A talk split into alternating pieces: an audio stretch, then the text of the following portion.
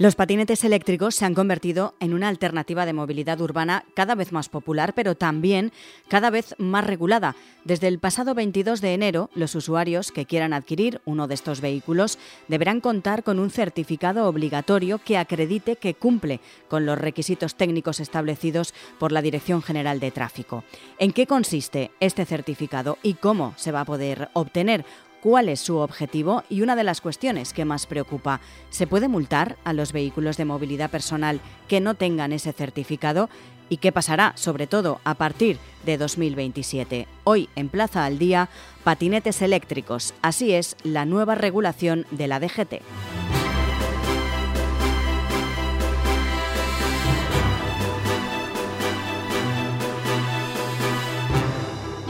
Saludamos a Luis Fernando Velasco, es el jefe de área de vehículos de la Dirección General de Tráfico. Señor Velasco, muy buenas.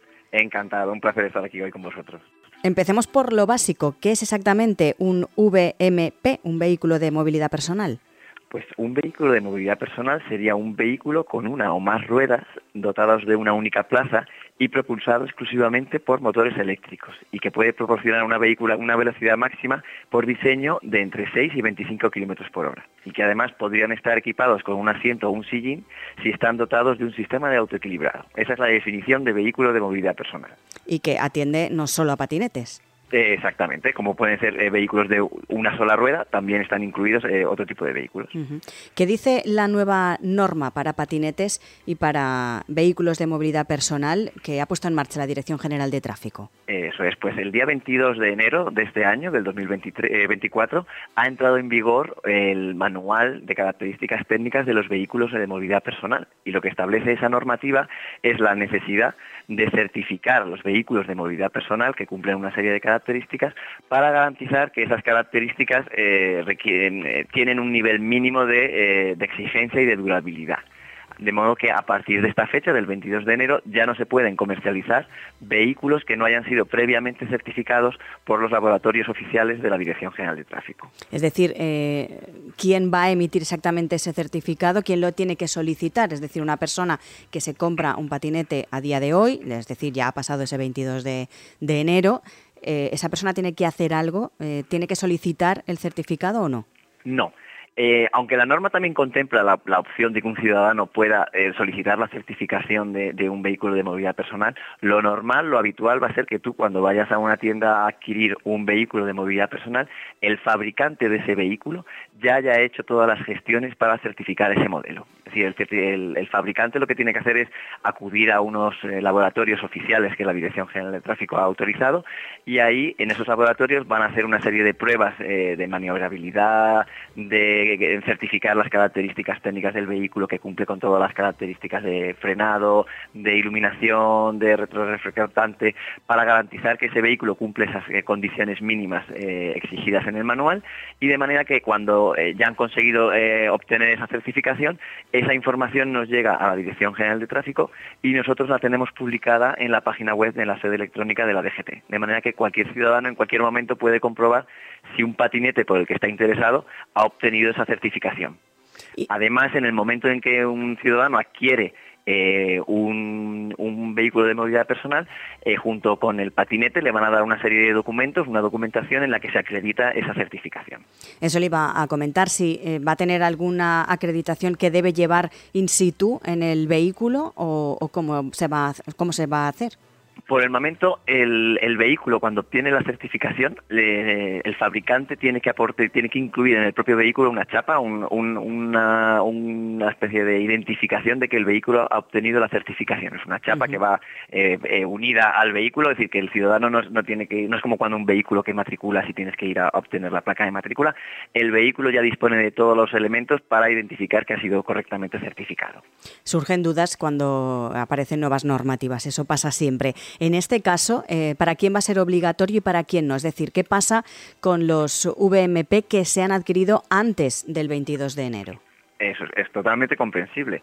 Eh, el auge que tuvo el, cuando arrancó la movilidad personal, los vehículos de movilidad personal, hizo eso, que tenemos incluso hasta un millón de vehículos de, movilidad personal ya circulando en nuestras vías. Estos vehículos van a poder seguir circulando hasta enero del 2027, así que todavía tienen tres años más para poder circular con normalidad con esos vehículos. A partir del 22 de enero del 2027, ya únicamente los vehículos que estén certificados serán los que están autorizados a circular por las vías. Además de las, eh, bueno, estábamos hablando de ese certificado, es una de las principales medidas, pero también hay otras, eh, como por ejemplo un código QR, limitar la velocidad a 25 kilómetros por hora o llevar visible una placa identificativa. Eso en algunos casos ya se realizaba en algunas ciudades, ¿no? Sí, exactamente. en algunas ciudades, por ejemplo Barcelona, ya existe un registro de vehículos de movilidad personal eh, que permite identificar el responsable de, un vehículo de movilidad personal, como ocurre con los vehículos normales que tienen una matrícula para permitir identificar quién es el responsable del vehículo este tipo de medidas está sobre la mesa, se, están estudiando. Eh, digamos que el, auge que ha tenido el, vehículo de movilidad personal ha hecho que sea necesario eh, ir aprendiendo y regulando este tipo, este esta nueva modalidad de, circulación de vehículos eh, y se está, digamos, estableciendo los, los responsabilidades, los nuevos flujos que les afecta a este tipo de vehículos. De manera que a día de hoy hemos empezado con la certificación de estos modelos de vehículos y eh, no paramos ahí. En el futuro pues están estudiando eh, nuevas medidas, nueva normativa que le podrá afectar, como puede ser el tipo de eh, si es necesario algún tipo de permiso para circular con estos vehículos, para conducir este tipo de vehículos. Se habla mucho del seguro también. El seguro, si, si, ahora mismo, por ejemplo, la normativa no es clara respecto al casco, hmm. a día de hoy nosotros recomendamos, por supuesto que recomendamos encarecidamente que los eh, conductores de vehículos de VNP circulen con casco, pero no es obligatorio al 100%, si es una recomendación. Eh, sí que se ha establecido la obligatoriedad de que tienen que circular por la calzada, no pueden ir por, por la acera, de manera que poco a poco vamos desarrollando la normativa que aplica este nuevo modelo de, circulación de vehículos. Otra duda para quien esté pensando y nos esté escuchando, eh, comprar un patinete o un vehículo de movilidad personal eh, a corto plazo, ¿qué recomendaciones dan desde la Dirección General de Tráfico? ¿Qué tienen, ¿En qué tienen que fijarse y cuáles son sus recomendaciones? Pues precisamente para ayudar a, las personas que están interesadas y que se acercan a este tipo de, movilidad, se ha hecho ese manual de características técnicas del vehículo eh, de, movilidad personal para que sepan que cualquier vehículo que ha sido certificado cumple las condiciones mínimas de seguridad tanto para el conductor como para el resto de usuarios de la vía de manera que garantizamos que ese patinete eh, dispone de las herramientas, dispone de los mecanismos para hacerte ver, hacerte ver, eh, que te vean y al mismo tiempo que tú puedas eh, con, el timbre pues hacer llamar la atención de los peatones o del resto de vehículos que, circulan alrededor tuya. De manera que por eso se ha hecho precisamente el, manual, para garantizar que si tú quieres comprar un vehículo de movilidad personal, si está certificado, ya reúne las condiciones mínimas que, te garantizan una, cierta seguridad cuando estás conduciendo este tipo de vehículos. Porque precisamente este tipo de vehículos eh, es fácil que se estropeen a menudo por su uso. Eh, ¿Qué durabilidad suelen tener? Y, claro, eh, si no funciona algo, es como un coche, hay que llevarlo al taller y arreglarlo. No puedes funcionar con, un patinete, en este caso, que, que no esté correctamente y que no funcione todo, ¿no? Exacto, es muy importante lo que has dicho del el correcto mantenimiento de estos vehículos y sobre todo que lo hagan eh, las personas especializadas, los mm. talleres o las tiendas especializadas que se están eh, estableciendo para, dar este servicio. Eh, una de las cosas que, se certifica, digamos, en, los patinetes, en los vehículos de movilidad personal, es tratar de que no sea posible manipularlos ni, que cualquier persona pueda estar modificando las características técnicas ni, el software que va en el propio vehículo para garantizar eh, esa certificación y esas garantías de que el vehículo cumple con las condiciones que se han establecido. Otra de las preocupaciones que también hemos escuchado estos días es qué va a pasar eh, a partir de 2027. Como nos comentaba usted, las personas que han, adquieren un patinete a partir del 22 de enero de este año, pues ya se les eh, automáticamente se les da ese certificado. Pero las personas que ya tenían de, anterioridad un patinete y son usuarios, y a partir de 2027, ¿qué va a pasar eh, con esas personas? ¿Cómo pueden conseguir o cómo podrán conseguir el certificado? Porque es verdad que desde este año hasta 2027 tienen una especie de moratoria, no lo necesitan. Eso es. Realmente la norma lo que establece es que hasta eh, a partir del 22 de enero del 2027 solo podrán circular los vehículos que tengan certificado.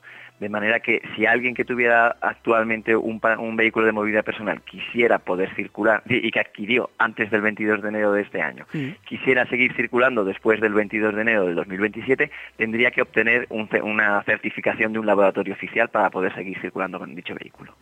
¿Y cómo debería de hacerlo? O sea, ¿debería ir donde lo compró? ¿De qué manera? ¿Dirigirse a ustedes, a la Dirección General de Tráfico? ¿De qué manera? Pues en estos casos tendría que dirigirse el propio manual de, características técnicas del vehículo de movilidad personal lo contempla, la opción de que un interesado, un particular, pueda dirigirse a uno de los laboratorios que ha sido autorizado para que le revisen y le, certifiquen si, cumple con las condiciones que, que vienen reflejadas en el manual. Sin ningún coste, entiendo ahí pues tendríamos que verlo, ahí eh, hay que analizarlo.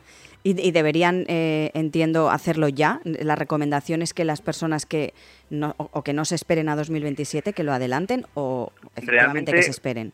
Pensando en la media de, lo que puede, de durabilidad, digamos, de, un vehículo de movilidad personal, a lo mejor yo esperaría más hacia el final, porque puede que inicies las gestiones de hacer la certificación y dentro de un año y medio o dos años el, vehículo se estropee y no sea rentable repararlo y has hecho una inversión de una certificación y de mover, eh, hacer esas gestiones y luego resulte que no, el vehículo no ha llegado a esa moratoria a, terminarla. De manera que yo, yo esperaría un poco más porque la media de, vida, de durabilidad de, un vehículo de movilidad personal, con estos tres años puede que estemos eh, cumpliendo todo su ciclo de vida, digamos. Es decir, que las personas que tengan un vehículo de movilidad personal y, lógicamente lo hayan comprado antes del 22 de, enero de este 2024 y no tengan ese certificado, lo recomendable es que se esperen hacia eh, casi casi hacia finales de 2026, ¿no? Eso es. Y si realmente ahí ven la necesidad de solicitar esa certificación, eh, la, pueden, la pueden pedir. En cualquier caso, en el manual eh, de características técnicas del vehículo de movilidad personal vienen reflejadas muy claramente las, el, equipamiento que tiene que incluir el, el, vehículo de movilidad personal para poder ser certificado, de manera que hay gente que ya sabe que puede optar a, obtener la certificación, pero hay, gente que por las características de su vehículo, eh, pues ya sabe que no, va, no las va a poder cumplir, por lo tanto ya sabe que ese vehículo no podrá circular a partir de, del 2027. Claro, porque otra duda es si efectivamente no adquiere ese certificado antes de 2027 y a partir de ese año sigue circulando, eh, puede ser multado. Exactamente, a partir de que, de que el vehículo no tiene la autorización para circular, eh, se considera que es un vehículo que no cumple las condiciones y podría ser multado. Pues eh, Luis Fernando Velasco, jefe de área de vehículos de la Dirección General de Tráfico, gracias por despejarnos todas las dudas eh, respecto a este nuevo certificado de, de mm. estos vehículos. Muchísimas gracias a todos.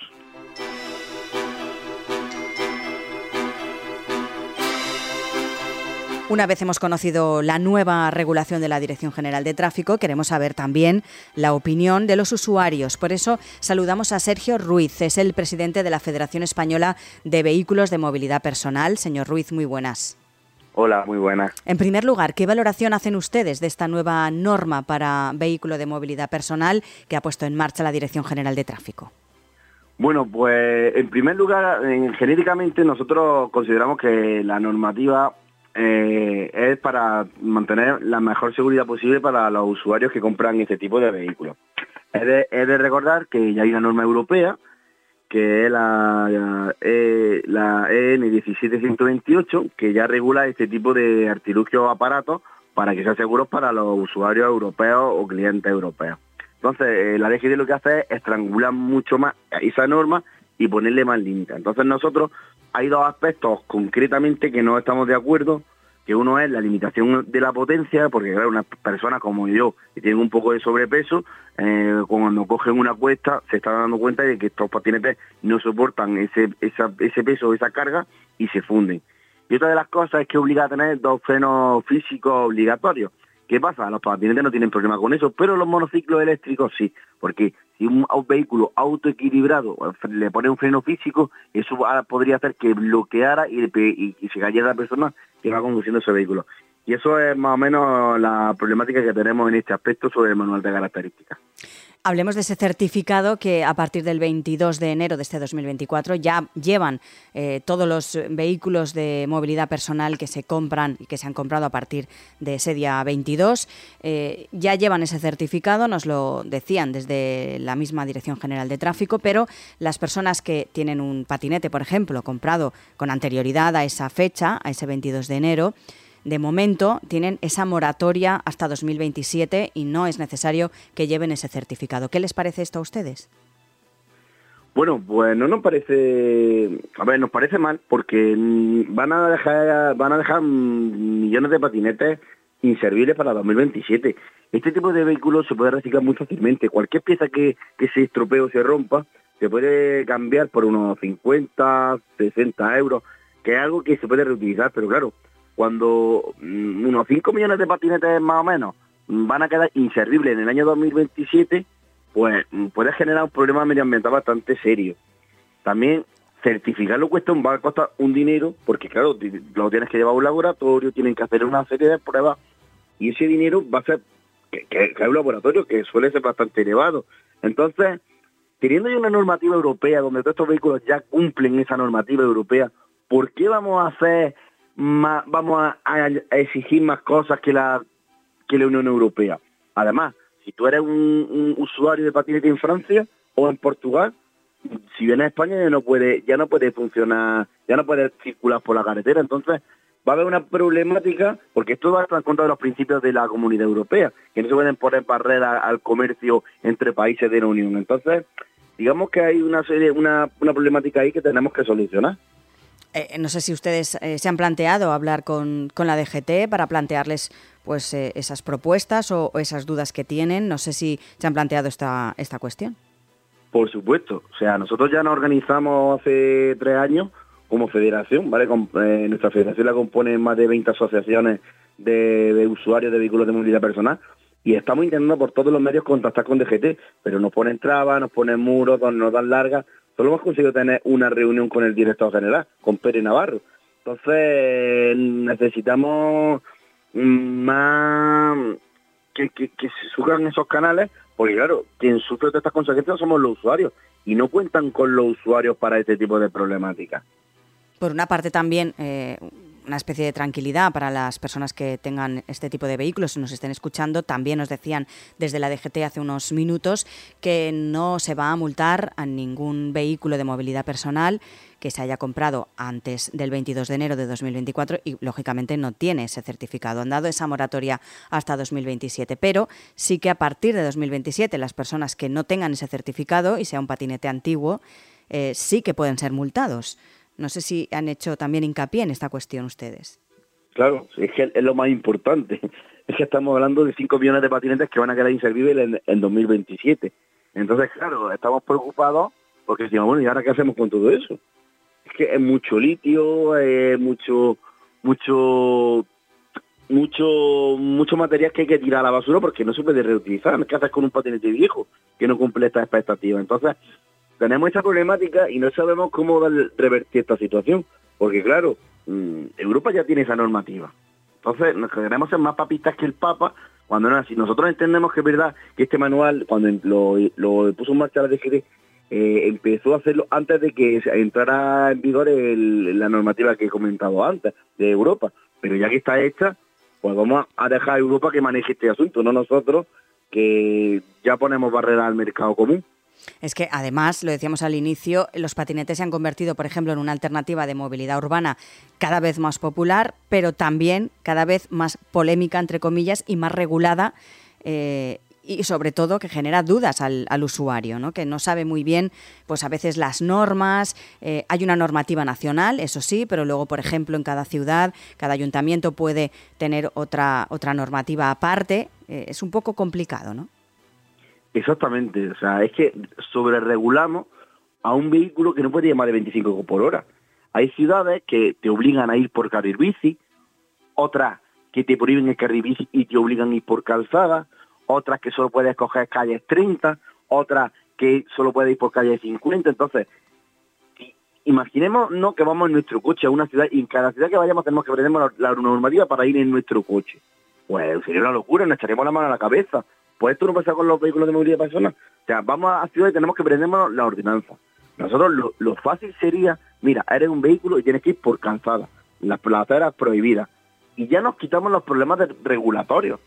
Entonces, ya es que no podemos ni por una vía interurbana. O sea, una, un peatón puede ir andando por una vía interurbana o un rebaño de ovejas o un tractor hmm. y un VMP no puede. Un niño de 6 años puede ir con su padre por una vía interurbana y un patinete eléctrico no puede. O sea, es que no, no, no, tiene sentido. Es más, sería una solución perfecta porque, claro, cada día están tomando mejores prestaciones, más autonomía. Entonces, la España vaciada se beneficiaría muchísimo con este tipo de vehículos para conectar aldeas que están a lo mejor a dos o tres kilómetros de separación.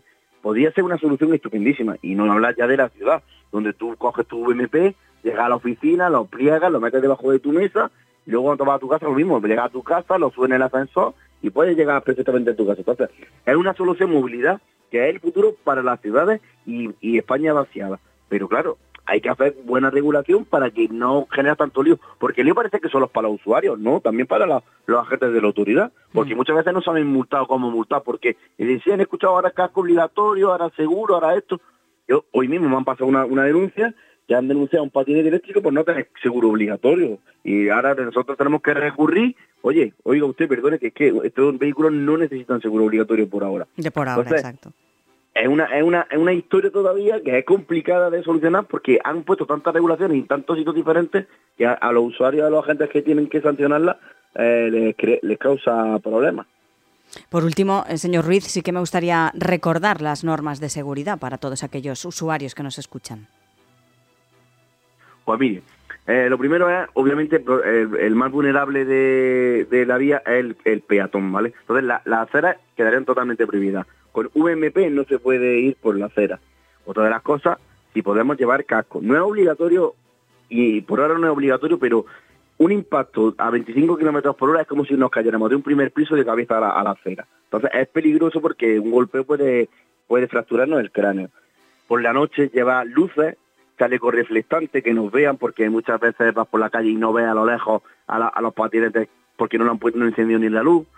Eh, no usar el móvil, no usar los auriculares, es decir, las normas básicas de circulación, obviamente no, no, no tomar drogas ni alcohol, eh, son las multas son digo que los coches entre 1.000 1.500 euros, o sea que hay que respetar las normas y sobre todo no ir por las aceras. Las aceras están totalmente prohibidas y podemos causar daños bastante graves a los peatones.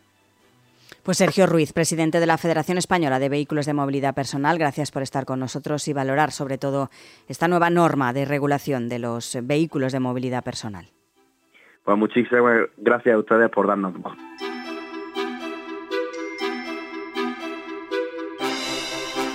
Ya lo han escuchado, aquellos patinetes y monociclos eléctricos que no cuenten con certificado y que hayan sido vendidos con anterioridad al 22 de enero de este año, de este 2024, van a disponer de esa moratoria de uso hasta el mismo día de 2027, cuando estos vehículos tengan oficialmente prohibida la circulación por vía pública. La DGT recuerda que a partir de esa fecha los vehículos que no tengan ese certificado no podrán circular y si lo hacen podrán ser multados. Desde la Federación Española de Vehículos de Movilidad Personal han denunciado dicho manual en varias ocasiones por su, dicen, retroactividad, por los límites excesivos y perjuicio total, dicen, para los monociclos eléctricos.